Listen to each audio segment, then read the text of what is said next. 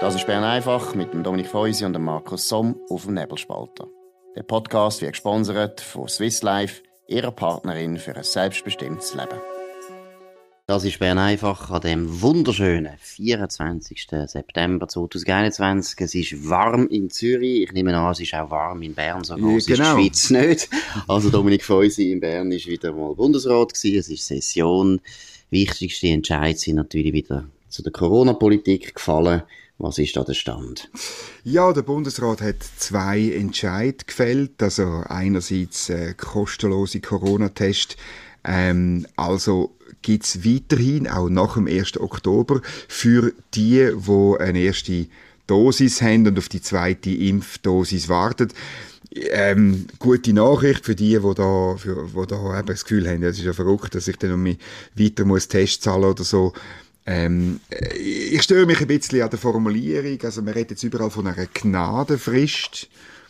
Gnadenfrist. Das ist also bezeichnend. Das ist also bezeichnend. Ja. Es ist für, und zwar für zwei Sachen. Erstens, dass wir äh, bereits im religiö immer in einer re religiösen Zeitalter angekommen sind. Und zweitens, dass der Alain Berset der neue Papst ist von uns, oder? Also, ohne ja, Konklave. ja, und Gnadenfrist ist ja für Hingerichtete, also für Hinrichtungen. Also, man ist natürlich krass, genau. oder? Das geht um Hinrichtungen. Und wir dürfen jetzt noch ein bisschen lang ein bisschen leben, aber dann werden dann die Richtigen vollzogen. Es ist also ein ganz ein eigenartiger Ausdruck und zeigt natürlich, dass man wirklich die Leute zwingen will. Es geht nur um das. Es geht nicht darum, uns zu schützen, irgendjemand zu schützen. Nein, es geht darum, die Impfquote ums Verrecken aufzubringen, weil sie ein bisschen tief ist im Vergleich zu anderen westeuropäischen Ländern. Und so wie wir unsere Beamten und auch teilweise unsere Bundesräte kennen, ist ihnen das nicht recht. Das ist ihnen peinlich, das plagt sie. Ja, genau. Und der zweite Entscheid ist also, dass Albanien und Serbien sind jetzt neu auf der Risikoliste. Also äh, Personen aus diesen Ländern, die in die Schweiz einreisen, müssen äh, geimpft sein. Ähm, ähm, und sonst können sie nicht in die Schweiz kommen. Das ist vielleicht auch noch, auch noch ein äh, guter Entscheid, der äh, kontrastiert mit der Entscheid, wo wir eigentlich in der Sommerferien gemacht hat. Und ja, einfach drei Monate Sport, oder? Jetzt einfach drei Monate Sport genau. nach der Sommerferien, genau. wo alle an ihre Hochzeiten gegangen sind im Kosovo, hat man alles gewusst, kommen sie jetzt noch wie die alte Fasnacht. Es ist, also eben, das ist meiner Meinung nach halt grundsätzlich das Problem von dieser Behörden, oder? Sie tun sehr viel verfügen. Sie tun enorme Eingriffe machen und sie machen sehr häufig eben Sport oder falsch oder nicht gut abgestützt oder auch demokratisch einfach nicht legitimiert, so dass man sich eben meiner Meinung nach nicht muss wundern, dass die Leute äh, anfangen zu protestieren und gehen demonstrieren. Das ist so, das ist so. Aber irgendwie, eben, man gibt jetzt einfach ein bisschen nach oder? Ähm, und, und hofft dann so ein die Stimmung ein zu verbessern. Ähm, ja, es ist, es ändert nichts an der Problematik von der Zertifikatstest, äh, von der Zertifikatspflicht, muss ich sagen. Man muss vielleicht äh, an Zahlen erinnern. Ähm, 59 Hospitalisationen in den letzten 24 Stunden meldet das BAG. Äh, das ist halt leider sehr, sehr wenig, oder? Und, und man kann nicht einmal behaupten, dass sie wegen der Zertifikatspflicht. Und 1500 sogenannte laborbestätigte Fälle ähm, auch der sogenannte R-Faktor, alles so ein schwabbelige Zahlen, aber doch, weißt R-Faktor 0,82. Das ist alles wahnsinnig tief, das ist alles eigentlich nicht dort, wo es müsste sein, um eine Zertifikatspflicht, so einen Eingriff aufrechtzuerhalten. Absolut. Und eben, das tut natürlich das demokratische Legitimationsproblem verschärfen. Und auch wenn der Tagesanzeiger heute ganz tapfer, tapfer nachrechnet, das sei jetzt ein grosser Erfolg, die Zertifikatspflicht, genau. die Impfquote sei aufgegangen, müssen wir einfach sagen, die Hospitalisierungen, wir haben es ja extra erwähnt, die sind schon vorher zurückgegangen. Die Impfquote ist auch, ist auch schon ein bisschen aufgegangen.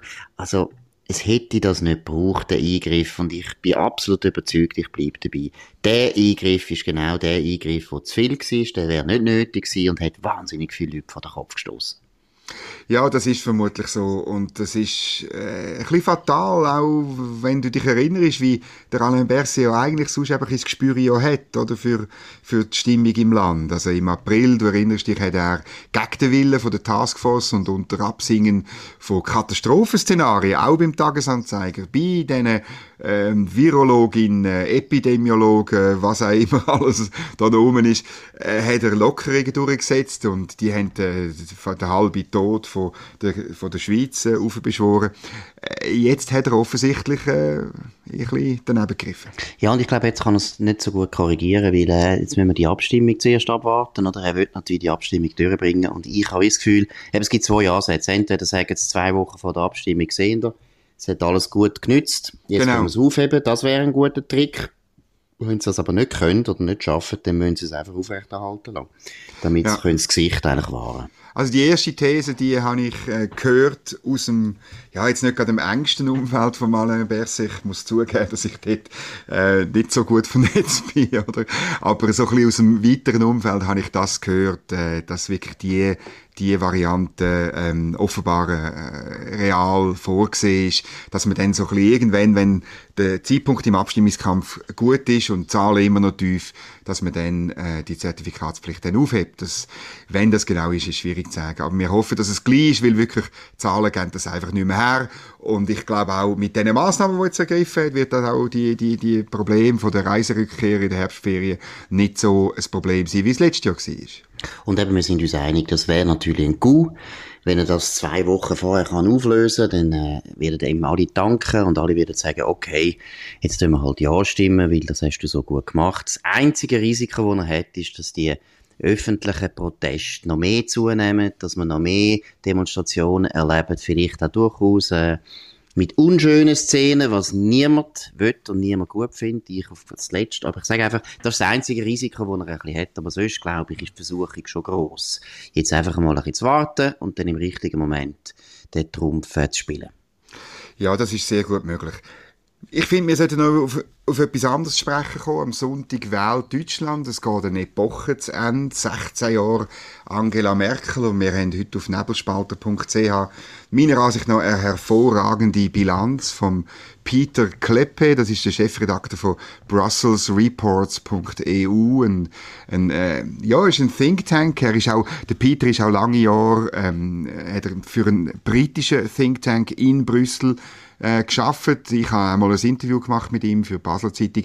Ich finde es wirklich enorm, wie, wie er in dem Artikel, ich tue ihn unten dran verlinken, äh, zusammenfasst, was in diesen 16 Jahren alles schief gelaufen ist und, und ähm, wie, wie die Angela Merkel abtritt in einem Moment, wo unglaublich viele Fragen in Deutschland, in Europa, in der Welt offen sind wo überall ihre, ihre, sie hat überall ihre, ihre Duftnoten hinterlassen. Und er, er tut sich zusammenfassen, äh, eine negative Beschreibung wäre, äh, dass Angela Merkel eine Art nihilistisches, opportunistisches Chamäleon ist, das bereit ist, das Gegenteil ihrer bisherigen Haltung zu vertreten. Siehst du das auch so, als, als auch langjährige Beobachter von Deutschland? Absolut. Ich muss auch sagen, ich kann nur zustimmen, das ist ein unglaublich guter, hervorragender, sehr ruhig geschriebener Artikel, das Zitat, das du gebracht hast, ist erstens schön und zweitens richtig, aber entspricht eigentlich nicht dem Ton von dem Artikel. Das ist so. Ja, wo genau. man betonen, er ist sehr zurückhaltend im Urteil. Er tut eigentlich auch durchaus einmal auch fair einräumen. Gut, da hätte sie nicht können machen, da hätte sie nicht können voraussehen, das hätte sie vielleicht auch nicht allein zu verantworten. Also das ist wirklich ein guter Artikel in bester angelsächsischer Manier. Man merkt natürlich eben, dass er lang für einen britischen Think Tank Open Europe ist das gewesen. Genau ich weiss, gell, habe ich früher ja. immer beobachtet, das war ein guter Think Tank. Gewesen. Man merkt ein bisschen die Schulung, durch die angelsächsische Kultur vom No Bullshit. Es ist wirklich ein hervorragender Text. Und wenn man den Text liest, und ich muss wirklich allen empfehlen, lesen den Text, es ist wirklich eine super Zusammenfassung, muss ich sagen, es ist schon eines der grössten Phänomene von der Weltgeschichte den letzten 20 Jahren, dass jemand wie Angela Merkel, wo wirklich objektiv so viele Fehler gemacht hat, mit grossen Folgen, mit Folgen, wo wir noch werden jahrzehntelang genau. spüren, dass die so eine gute Reputation hat, dass so viele viele Leute einfach sie schätzen, weil sie ja zugegebenermaßen bescheiden ist, sie wirkt nicht machtgierig, ob schon jemand, der 16 Jahre am Bundeskanzleramt hebt, festhebt, ist per se an Macht interessiert, aber man hat ihr alles Gute immer zugestanden. Ich weiß nicht warum. Es ist ein absolutes Phänomen. Das ist es natürlich und sie hat ja immer, sie hat ja immer Wahlen gewonnen. Sie hat Stabilität gegeben. Es hat vielleicht auch mit Deutschland, mit den Deutschen im Generellen zu tun, wo Stabilität sehr, sehr schätzen, wo das ja, sehr wobei, aber, aber, aber Dominik, sogar Kein in Amerika, sogar in Amerika haben sie sie geschätzt, in England, überall. Also gerade vor allem mit den Medien, ich sage, das ist eben nicht einmal ein deutsches Phänomen. Ich meine, auch bei uns. Ich meine jetzt, das sind nicht wahnsinnig viele Medien oder Journalisten, die sehr kritisch über Angela Merkel geschrieben hätten. Es ist, also es, du hast schon recht, ich sehe es auch ein bisschen, es hat ein bisschen mit dem deutschen Wunsch nach Stabilität zu aber nicht nur. Ja, also das ist so, es ist vielleicht typisch, dass im Artikel äh, zitiert dann der, der Peter Kleppe ausgerechnet das Wall Street Journal, oder, wo für die amerikanischen Medien nicht repräsentativ ist, oder, wo, wo, wo gleich irgendwann, also jetzt erst, äh, sehr spät, festgestellt hat, dass ihre Politik letztlich auf eine Abkehr vom, vom transatlantischen äh, Bündnis ähm, rausläuft, oder? Ähm, das, ist- das ist aber auch erst jetzt passiert. Ich meine, ich, ich, ich, wenn ich es richtig im Kopf habe, hast du über das auch schon geschrieben, schon viel, viel früher, noch, noch zu Batz-Zeiten, oder? Weil natürlich das, was sie macht, äh, ihre Energiepolitik, auch ihre, auch, ähm, ihre, ihre Schuldenpolitik läuft darauf aus, dass man besser abhängig ist oder mehr abhängig ist von Russland und von China und das hat man glaube ich in Amerika erst jetzt äh, zur Kenntnis genommen. Ja, und das ist also, das ist ja wirklich wahnsinnig, oder? Die Pipeline Nord Stream, wo eindeutig äh, Deutschland sehr, sehr eng wird verbinden mit Russland, wo auch gegen alle osteuropäischen Staaten ist. Das muss man auch sehen. Das ist gegen Polen, das ist gegen Tschechien, das ist gegen Ungarn, weil die alle können jetzt erpresst werden von den Russen und die Deutschen haben ihre Pipeline. Auch das ist so ein klarer, klarer Bruch gewesen eigentlich vom westlichen Bündnis, oder? Weil man hat sich wirklich, also Deutschland ist sehr abhängig jetzt von den Russen. Und das Lustige ist ja, der Trump hat ja das massiv bekämpft, hat das kritisiert, Genau. dann hat man in Europa nur blöd, äh, ausgerufen und gesagt, das ist eben typisch wieder das Monster, der Trottel aus dem Weißen Haus. Und der Joe Biden, wo meiner Meinung nach äh, Außenpolitik macht, wo viel verheerender ist, als sein Vorgänger gemacht hat, der Joe Biden hat das schon akzeptiert. Er hat der Merkel schon grünes Licht gegeben. Das ist spektakulär. Ja, das ist schon sehr spektakulär. Es, es, er zitiert ins Wall Street Journal, weil offenbar hat Angela Merkels Angebot abgelehnt, dass ähm, das erste Telefonat von Joe Biden an sie geht. Das ist eine große Ehre. Und sie hat es offenbar abgelehnt, also er bezieht sich da aufs gibt's ja Wall Street nicht. Und zwar mit dem, mit dem Argument, also sie sei in ihrem Haus und äh, sie gerade beschäftigt im Garten.